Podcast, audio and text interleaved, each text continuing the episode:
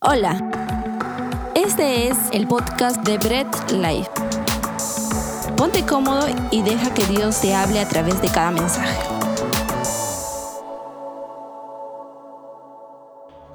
Bien, mis hermanos, ¿cuántos estamos contentos de estar congregándonos? Como dice la palabra. Amén. Eso es lo importante, ¿cierto? El poder cumplir con lo que Dios ha mandado. El congregarnos es parte eh, de nuestra relación diaria con Dios. ¿Ok? Vamos a orar. ¿Sí? Vamos a orar. Cierren sus vistas. Amado Dios, Padre eterno, poderoso, Dios bueno, hoy te pido en el nombre de tu Hijo amado Jesús que guíes mi vida, Señor. Guía mi vida, Padre, déjame menguar a mí, déjame menguar, Señor, eh, a mi humanidad y que prevalezcas tú, Señor, para que hoy tú hables a través de mi vida, Señor, para que hoy tú te expreses a través de mí, para que tú hoy, Señor Jesús, le hables a tus hijos por medio de mi vida. Tú eres grande, Dios. Eres bueno, Señor, y en ti confío, Padre. No dejes que sea yo, ni mi vanagloria, Señor, ni mi humanidad queriendo resaltar, sino tú, Señor. Bendito seas, Padre, para que cada uno de mis hermanos sean edificados por medio del mensaje que tú me has permitido preparar, Señor. La gloria y la honra de todo lo que se diga aquí sea absolutamente para ti. Te lo agradecemos en el nombre de tu Hijo amado Jesús. Amén. Ahora si pueden tomar sus asientos, por favor, siéntense. Acomódense. Acomódense bonito, pero no se acomoden tanto que se vayan a quedar dormidos. Acomódense bien, nada más. ¿Sí? Y pásense la voz entre ustedes, ¿ya? Por favor, si alguien se está durmiendo, se pasan la voz, se empujan. Bien. A ver, para los que son de aquí, los que están en casa, ¿cuál es el tema que estamos tratando? ¿Cuál es la serie, el nombre? El poema de la cruz, ¿cierto? ¿Cuál es el tema? El poema de la cruz. Me encanta porque estamos tratando cada una de las palabras y aquí ya quiero que prestes atención, no te distraigas con nada, con nadie, olvídate de todo, céntrate en el mensaje que Dios tiene para ti. Y déjate digo algo, cada una de las palabras que Cristo dijo estando en la cruz tienen un profundo significado, que a veces cuando leemos pasan tan de largo, tan rápido en nuestra lectura bíblica o en el devocional que hacemos que no le prestamos la atención debida. Cada una de ellas tiene un significado profundo para nosotros. Y cada una de las palabras que Cristo ha dicho en la cruz, ¿sí? de las que hemos estado tratando, se dirigen, se enfocan hacia la necesidad de otra persona. Está mostrando Dios por medio de su Hijo Jesús el amor y la misericordia hacia los demás. Padre, perdónalos porque no saben lo que hacen. El perdón y la misericordia de Dios a aquellos que lo han llevado hacia la cruz.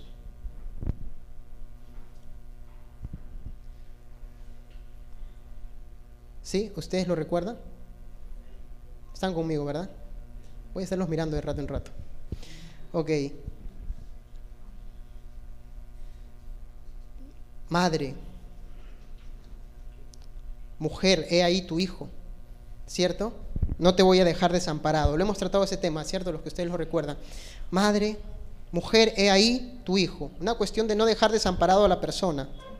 Cuando Jesús está interactuando con el hombre que está al costado de él en la cruz, aquel hombre que lo había reconocido como Señor y Salvador, ¿qué le dice? Hoy estarás conmigo en el paraíso. Y sigue mostrando la misericordia de Jesús hacia los demás. Pero hay una palabra que vamos a tratar el día de hoy que no expresa estrictamente el amor de Jesús hacia los demás, sino el padecimiento de Él en la cruz. Aquí ya, no hay una cuestión de interacción con los demás. Aquí hay una cuestión de interacción con Cristo mismo, lo que Él está padeciendo, lo que Él está sufriendo. ¿Ok? En toda la cruz vamos a ver a Jesús interactuando con los demás, a Jesús eh, hablándole a María, su madre, a Jesús hablando con el que está al costado y diciéndole, hoy estarás conmigo en el paraíso, a Jesús pidiendo por aquellos que lo están crucificando, Padre, perdónalos porque no saben lo que hacen, pero hoy quiero mostrarles la expresión de dolor y de sufrimiento de Jesús estando en la cruz del Calvario. Y quiero que vayas conmigo al libro de Juan. Juan capítulo 19. Yo te espero mientras tú lo buscas. Yo lo voy a leer en la Reina Valera. ¿Ok? Y yo te voy a esperar mientras tú lo buscas. Juan capítulo 19. Para entrar en contexto, yo voy a leer desde el versículo 23. ¿Ok? Búsquenlo en la Reina Valera. también y lo proyectan ahí, pero busquen ustedes para que puedan seguir en la lectura. No hay nada más hermoso que poder seguir la lectura. ¿Ok? Juan capítulo 19, versículo 33. Voy a entrar en contexto para que se puedan entender las palabras del día de hoy. Ok. Dice, Juan capítulo 19, versículo 23. Cuando los soldados hubieron crucificado a Jesús, tomaron sus vestidos e hicieron cuatro partes, una, una para cada soldado, tomaron también su túnica, la cual era sin costura, de un solo tejido de arriba abajo. Entonces dijeron entre sí, no la apartamos, sino echemos suerte sobre ella. A ver quién será. A ver de quién será, dice. Esto fue para que se cumpliese la escritura que dice, repartieron entre sí vestidos y sobre mi ropa echaron suertes. Y así lo hicieron los soldados. Estaban junto a la cruz Jesús, su madre y la hermana de su madre, María, mujer de Cleofas, y María Magdalena, cuando vio Jesús a su madre y al discípulo a quien él amaba, que estaba presente, dijo a su madre, mujer, he ahí tu hijo. Después le dijo al discípulo, he ahí tu madre. Y desde aquella hora el discípulo la recibió en su casa. Hasta ahí ya hemos visto y hemos estudiado a lo largo de esta serie algunas de las palabras que Cristo ya dijo. Quiero entrar al versículo 28 y 29 y vamos a centrarnos ahí. ¿Ok?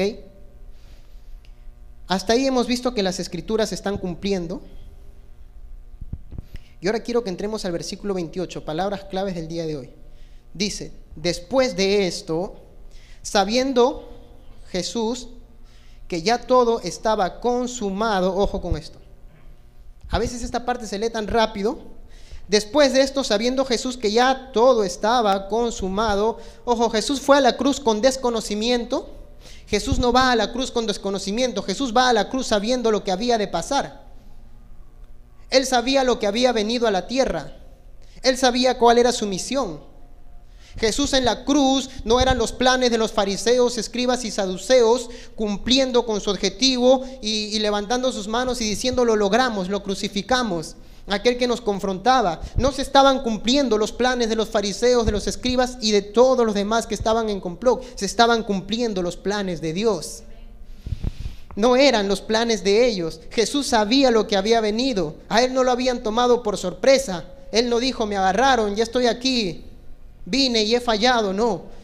Dice el texto bíblico, Jesús, sabiendo y esta palabra en su idioma original tiene el sentido de conocimiento, que él conocía lo que había de pasar, lo que le estaba pasando, lo que estaba viviendo.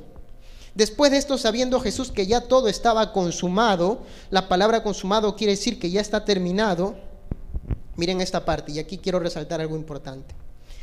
Dijo, para que la escritura se cumpliese, tengo sed. David, ¿qué mensaje sale de ahí? Tengo sed. Dijo para que la escritura se cumpliese. Quiero resaltar dos cosas muy importantes. Primero, la obediencia de Cristo. Y dos, la humanidad de Cristo. Ojo aquí, mira, que nada te distraiga. La obediencia de Cristo, ¿por qué? ¿Qué dice el texto bíblico? Y dijo, para que la escritura se cumpliese hay algo que me llama mucho la atención. Tenemos un invitado. Hay algo que nos llama mucho la atención, o me llama mucho la atención. ¿Sabes que Cristo en los momentos más difíciles de su vida aquí en la tierra, estando en la cruz del Calvario, ya estando en los últimos momentos, a punto de, de, dar su último aliento, en el momento de sufrimiento en la cruz, cuando ya su cuerpo estaba maltratado, herido, golpeado, cuando ya no tenía fuerzas, aún en esos momentos tan difíciles estaba cumpliendo con lo que su padre le había mandado hacer para que la escritura se cumpliera. ¿Sabes que en Cristo se cumple cada una de las profecías que se hablan en el Antiguo Testamento? ¿Sabes que la Biblia habla de Cristo desde Génesis hasta Apocalipsis? Lo sabes, ¿verdad? ¿Sabes que Cristo no aparece simplemente en el Nuevo Testamento? ¿Sabes que Cristo está desde Génesis ¿Sí? Está en la creación, está creando. No lo dice David, lo dicen las escrituras. Él estaba ahí desde el principio. Y Él viene y en Cristo, en la persona de Cristo, se cumple todas las profecías que se habían dado en el Antiguo Testamento. Y Cristo en sí mismo, como ser humano y como hombre, cumple con cada una de las cosas que su Padre lo había mandado hacer. Los salmos mesiánicos hablan de lo que Cristo había de padecer, de lo que había de hacer, de lo que había de decir, y Él viene y cumple con cada una de esas cosas. Y aún en los últimos minutos de su vida, estando en la cruz, en el momento de sufrimiento, Él cumple con la última palabra y la voluntad de su Padre. Dijo, para que la escritura se cumpliese, tengo sed.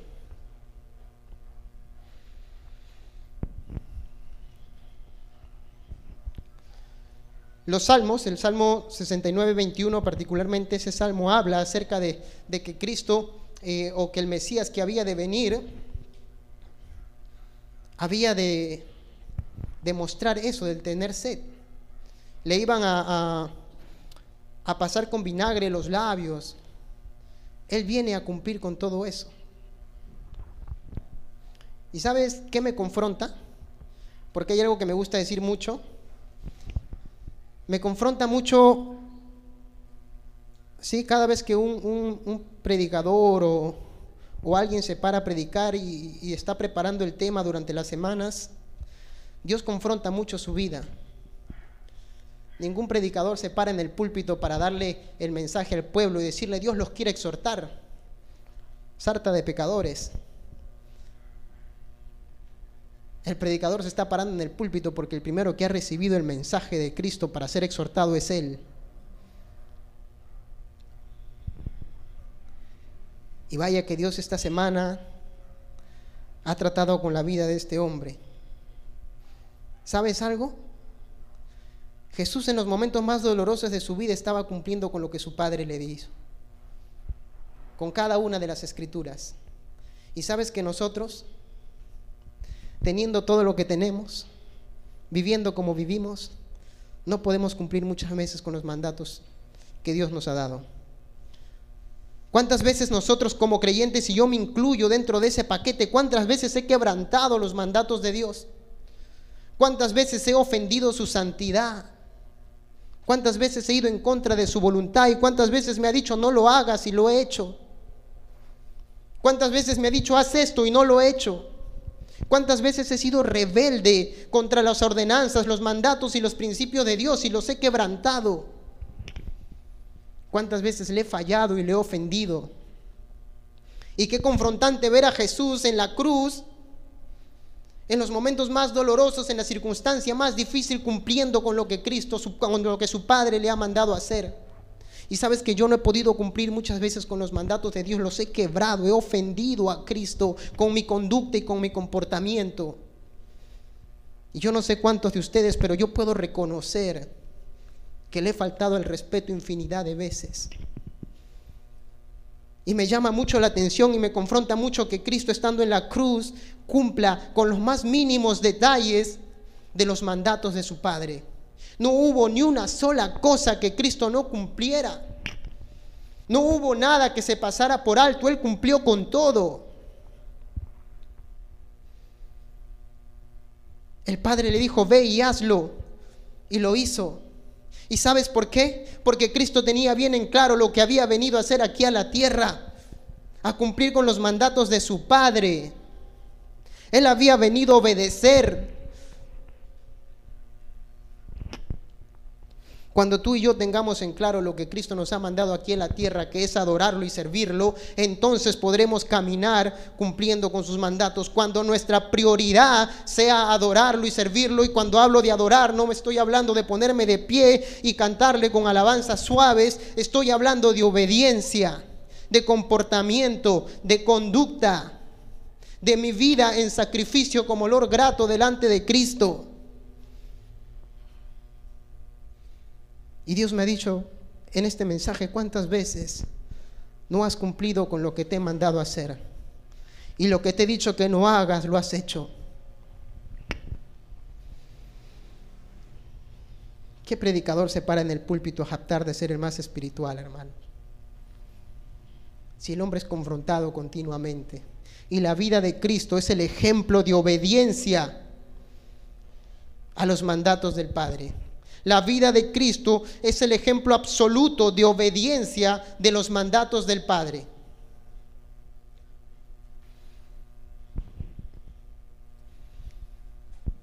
Qué duro. Cuando tú y yo tengamos en claro que la prioridad para la que hemos venido en esta tierra no es cumplir con tus sueños, sino con las ordenanzas de Dios, entonces andaremos por el camino correcto andaremos cumpliendo con lo que Dios nos ha mandado. Cuando tú y yo tengamos en claro la misión para la que estamos aquí, las cosas cambiarán. Pero cuando yo tengo en prioridad otras cosas, cuando yo sé que Dios me ha mandado a servirle y adorarle, pero en el momento que tengo que hacerlo me desvío porque me he olvidado o me hago el que me olvido de lo que Dios me ha mandado a hacer, termino desviándome. Pero Cristo está mostrando hasta el último segundo que Él cumple con cada uno de los detalles que su Padre le había mandado hacer. La escritura dice que Él dijo, para que se cumpliera lo que estaba escrito, tengo sed. ¿Con qué fuerzas? No solamente quiero resaltar esto, la obediencia de Cristo que es una de las cosas que debemos llevarnos como mensaje el día de hoy. Porque muchos dirán, pero David, él era Dios. Sí, pero también era hombre, y quiero resaltar eso.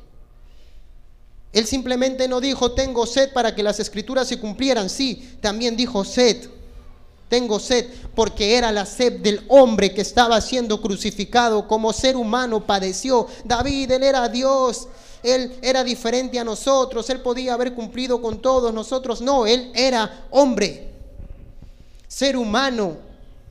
Tenía huesos, cuerpo, carne como nosotros, espíritu y estaba expuesto a todas las tentaciones. Pero sabes que Él tenía en claro la misión que había venido a cumplir a la tierra.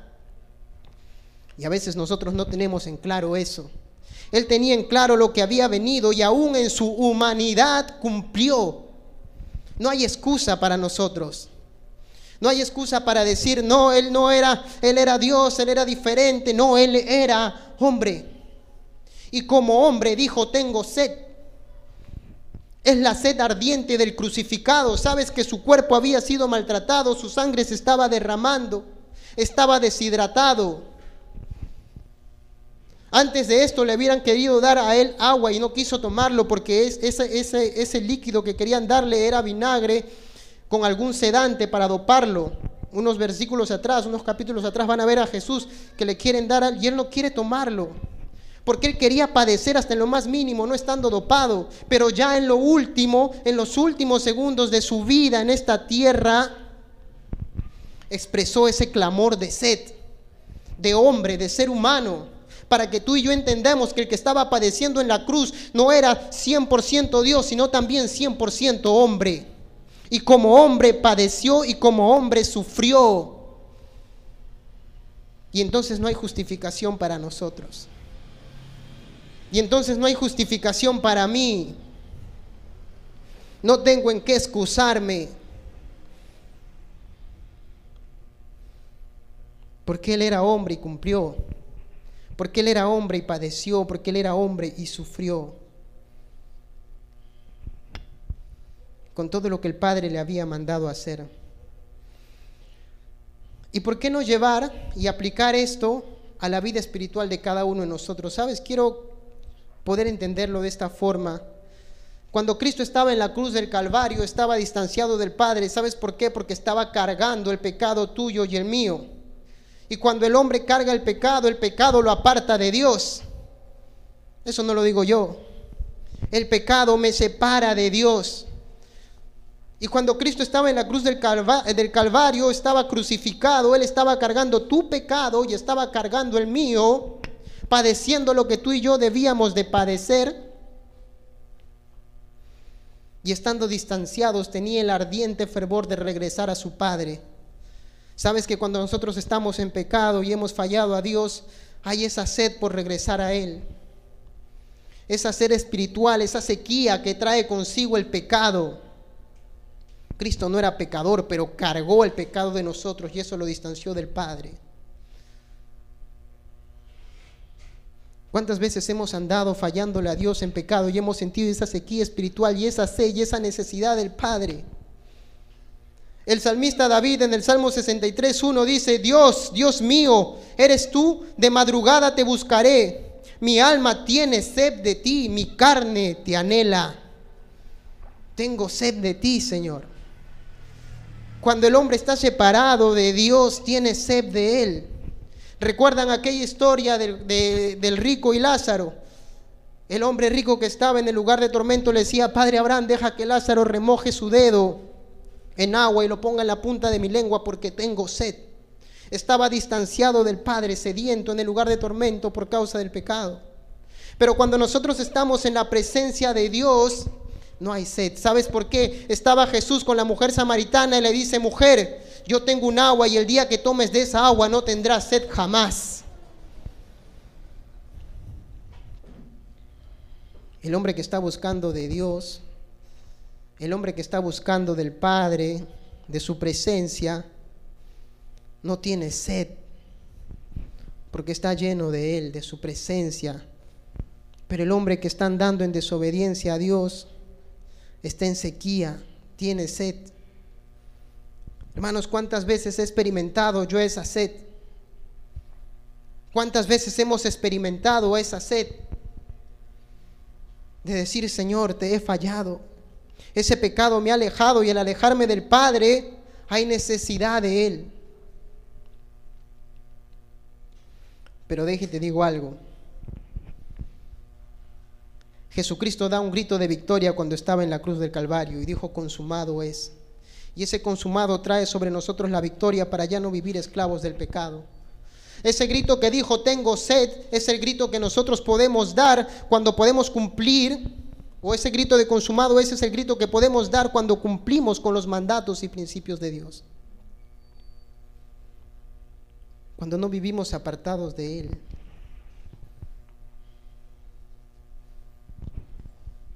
Cristo es el mayor ejemplo a seguir. La Biblia es totalmente cristocéntrica. ¿Esto qué quiere decir? Que Cristo es el centro del mensaje. Que Cristo es el centro de la Biblia que Cristo es el centro de la prédica, que la culminación del mensaje es Cristo y su obra perfecta en la cruz del Calvario. Y ahora sabes por qué es perfecta, porque cumplió con todo. Nada escapó de sus manos y hasta el último segundo lo cumplió. Déjete leo los últimos versículos. El versículo 29 dice, y estaba allí una vasija llena de vinagre, entonces ellos empaparon en vinagre una esponja y poniéndola en un hisopo se le acercaron a la boca. Esta era una especie de vinagre con agua que tomaban los soldados cuando, había, cuando tenían sed. El versículo 30, cuando Jesús hubo tomado el vinagre, dijo, consumado es y habiendo inclinado la cabeza, entregó el Espíritu. Sabes que cuando Cristo estaba tomando esa vinagre, sabían que los últimos segundos de su vida estaban por llegar. Estaba experimentando la muerte, pero al mismo tiempo tenía la satisfacción de haber dicho, cumplí con todo lo que tú me has mandado hacer. Solamente el día de hoy, ¿cuántos de nosotros podremos llegar a nuestras casas acostarnos en nuestras camas y poder decir, hoy he cumplido con todo lo que me has mandado hacer. ¿Cuánto no hemos quebrantado hoy? Hemos ofendido a Dios y le hemos faltado al respeto. ¿Cuántos de nosotros no nos hemos equivocado?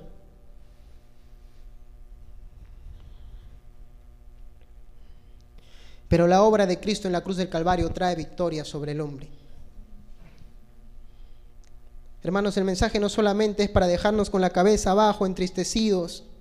El mensaje no solamente es para dejarnos con la cabeza abajo y decir, sí, le he fallado a Dios, ¿y ahora? Le he faltado el respeto a Dios, ¿y ahora? Ya ahora debes de entender que el grito de victoria que Cristo dijo trae victoria sobre nosotros. Para que vivamos en la victoria de ya no vivir en pecado de poderle decir no a las cosas malas que hemos hecho, de poder ser ejemplo como Cristo lo fue de cada uno de nosotros, cumplir a detalle con lo que Él ha venido a hacer.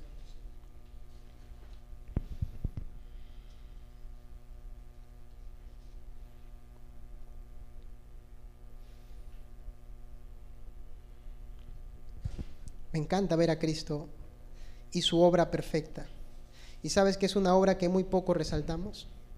¿Y sabes que es una obra que cada mañana que me levanto la olvido o la olvidamos? Y como hoy conversábamos con el grupo eh, que está en la mañana entrando al break party, y decían, recuerden la obra de Cristo siempre. Una de las jovencitas que entró, recuerden siempre la obra de Cristo.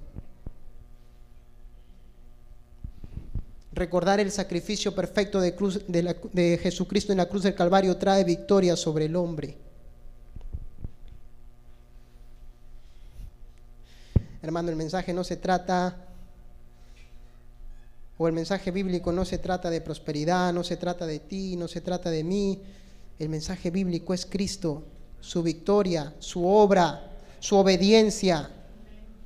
Y eso trae victoria sobre su pueblo para no vivir en pecado. Orémosle a Dios y pidámosle perdón por las cosas en las que nos hemos equivocado y démosle las gracias por su obra consumada en la cruz del Calvario. Mi buen Dios, mi Señor y mi Salvador, tú has dado tu vida por nosotros y has cumplido con lo que nosotros debíamos haber cumplido. Tú has pasado y vivido el sacrificio que nosotros debíamos haber padecido. Tú fuiste crucificado cuando nuestro lugar era la cruz. Cuando nosotros debíamos estar siendo perforados por 25 centímetros de clavo en partes sensibles de nuestro cuerpo, tú lo hiciste por nosotros. Cuando nosotros debíamos ser maltratados, ofendidos y humillados, tú lo hiciste por nosotros y tú cumpliste con cada una de las cosas que tu Padre te mandó hacer para ser ejemplo de nosotros. Dios, perdónanos. Perdónanos, Dios, las veces que te hemos ofendido, las veces que hemos ofendido tu santidad. Perdona las veces que te hemos ofendido, Señor, faltándote al respeto, Señor, con nuestra conducta, con nuestro comportamiento cuando hemos dejado que nuestra carne prevalezca por encima de tus principios, de tu mandato, Señor. Cuando hemos dejado que nuestros pensamientos, nuestras acciones o nuestras palabras prevalezcan por encima de lo que tú dices, no. Perdónanos. Y recuérdanos, Señor, que tú fuiste obediente hasta el último segundo. Que tú fuiste obediente y para que se cumplieran las escrituras en tu humanidad lo hiciste, Dios. No hay justificación para nosotros. Tenemos poder en la victoria de tu obra consumada en la cruz del Calvario.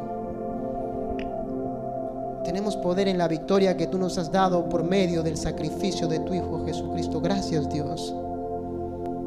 Gracias Padre bueno.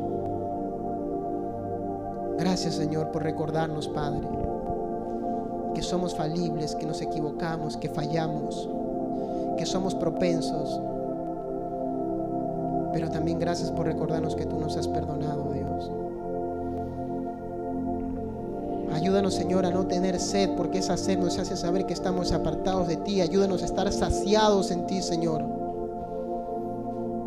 Danos de esa agua de la cual no tendremos sed jamás, que es tu palabra, Dios. Y déjanos someternos a ella, a tu palabra, viviendo en obediencia Dios. Gracias por confrontarnos, porque tú al que ama confrontas, Señor, corriges. Gracias por llamarnos la atención, pero también gracias por reconfortarnos. Gracias por decirnos y recordarnos que nos amas, que te sacrificaste por nosotros, que ocupaste nuestro lugar, que pagaste nuestras deudas. Por recordarnos ese amor y ese sacrificio tuyo en la cruz del Calvario. Gracias por tu obra, Dios. Bendito sea tu nombre, Señor. Te lo agradecemos y te damos la gloria absoluta de todo en el nombre de tu Hijo amado Jesús. Amén, amén y amén. Gracias por escuchar el mensaje de hoy y no olvides compartirlo. Síguenos en nuestras redes sociales, Instagram, arroba Bread Life Family, Facebook Bread Life.